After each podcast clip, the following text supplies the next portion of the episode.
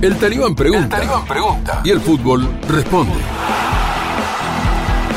Tenemos el agrado de presentar a Carlos Fernando Navarro Montoya. ¿Cómo te va, Mono? ¿Cómo estás, Talibán? Un gusto, un placer. Mono, ¿te traicionaron en el fútbol? No, no, no me traicionaron. ¿Te agarraste a piñas en un vestuario o tuviste una discusión fuerte? Sí.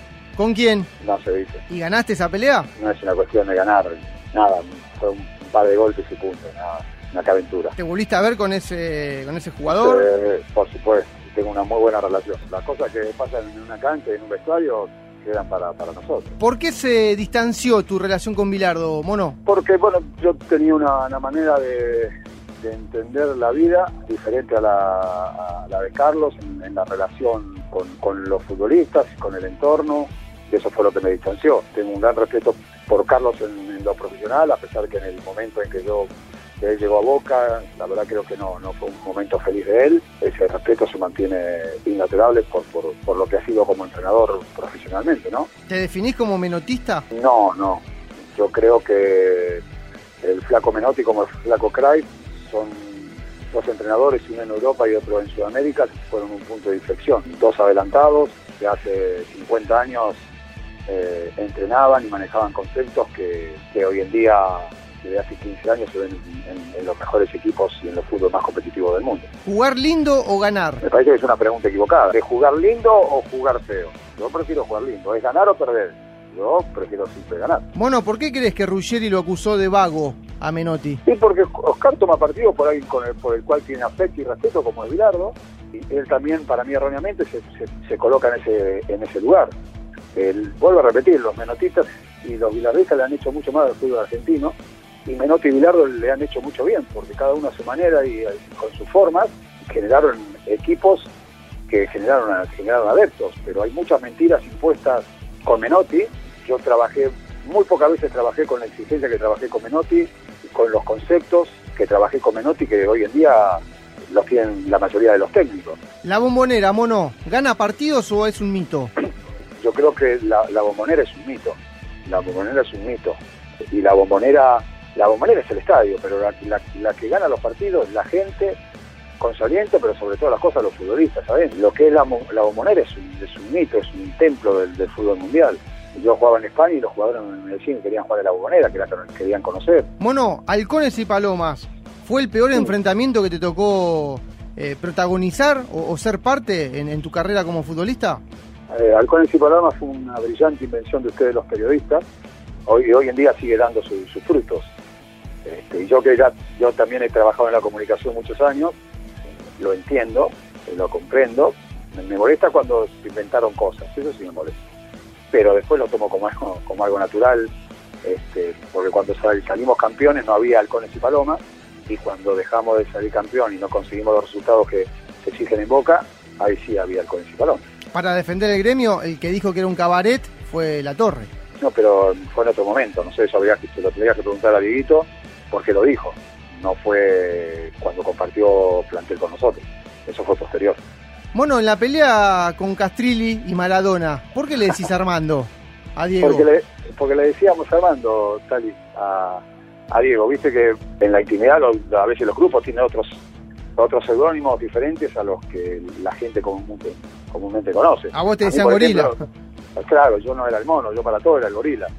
¿Me entendés? Sí. Diego, para nosotros, era era Armando. Eso es algo que lo comenzó, lo comenzamos a decir con el negro Gamboa y bueno, quedó, ya quedó. Y para nosotros era, eh, era Armando o la gorda. Te voy a, te voy a dar otra, Mirá. no sé si alguna vez te dijo, era la gorda. ¿Lloraste este, la muerte de Diego, mono? Me emocioné, pero a través de la, de la sonrisa. Yo lo recuerdo a Diego siempre con una sonrisa, porque yo a Diego tuve la suerte de, de, de compartir el espacio y el lugar donde él era feliz, que era entrenando o jugando a la pelota. Yo tengo hermosos momentos vividos con Diego entrenando y jugando. ¿El famoso mundo Boca es ingobernable? No, en absoluto.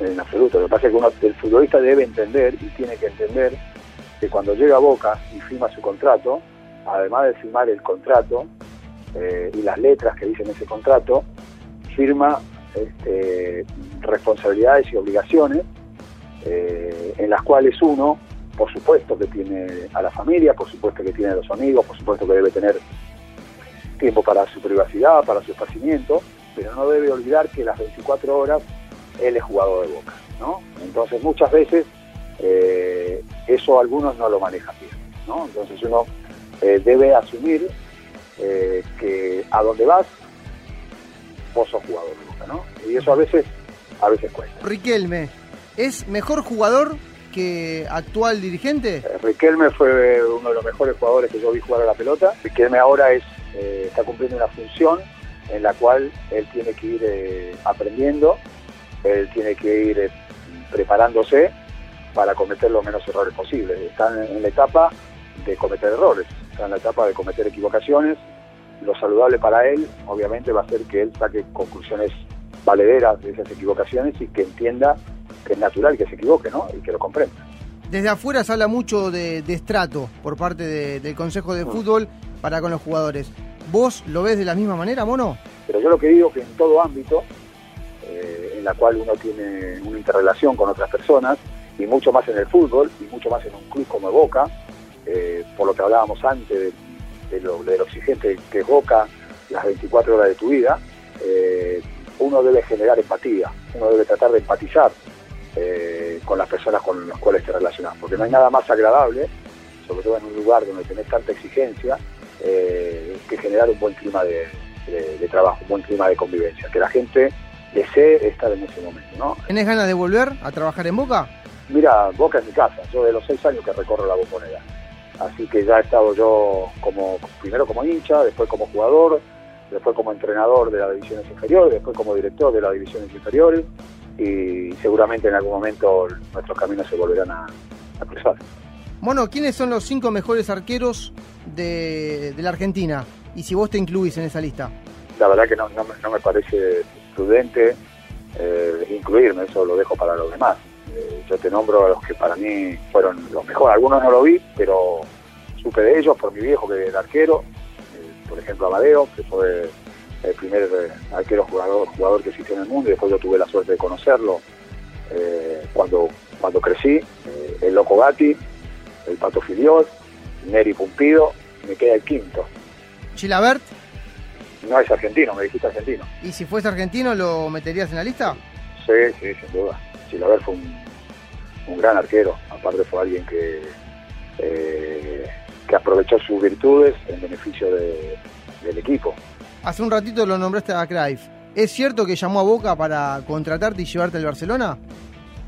Sí, sí, es verdad. Eh, nosotros con Boca en el año 93 creo que fue, eh, fuimos a jugar un triangular a Tenerife, donde jugaba el Tenerife, por supuesto, nosotros y el Dream Team de Cruyff y ese torneo lo ganó Boca.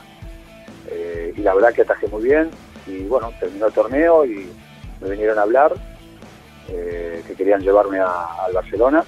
Bueno, después hablaron, creo yo, con los dirigentes del club, los dirigentes del club, yo ya hace un año, un año antes ya me habían declarado transferible ante, ante intereses de otros equipos y bueno, en ese momento era inviable políticamente eh, venderme, ¿no? Entonces, bueno, me quedé en Boca y muy, muy feliz, la verdad que yo no tengo nada que reprochar, nunca he reprochado esa situación, la entendí, la comprendí, aunque obviamente me hubiera, me hubiera gustado jugar con, ellos, después con el tiempo, cuando fui a España, eh, compartí momentos con muchos de ellos, este, y bueno, agradecí ese reconocimiento. ¿Te dolió no haber sido arquero titular en la selección argentina y perderte dos mundiales, el del 94 y el del 98? Eh, me, me dolió no haber tenido la posibilidad de ser convocado.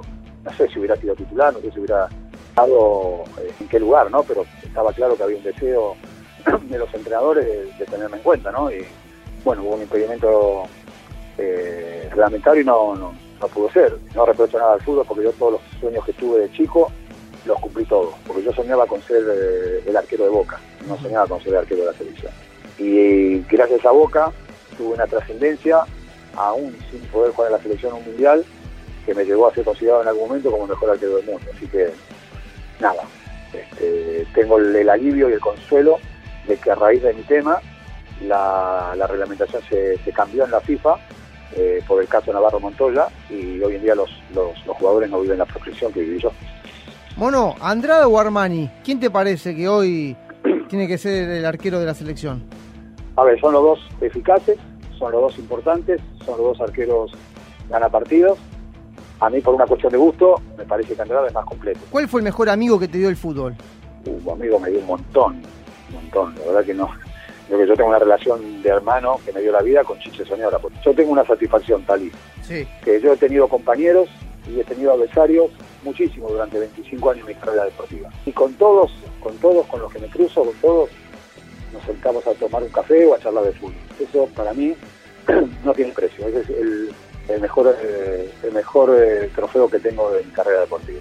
¿Qué cosa nos aguanta más, mono? Que engañen a la gente, que desde hace tantos años a esta parte, la República Argentina eh, involuciona. Eso es lo que alcanza. Bueno, mono querido, gracias por el tiempo y nos reencontramos en la próxima. Dale, listo.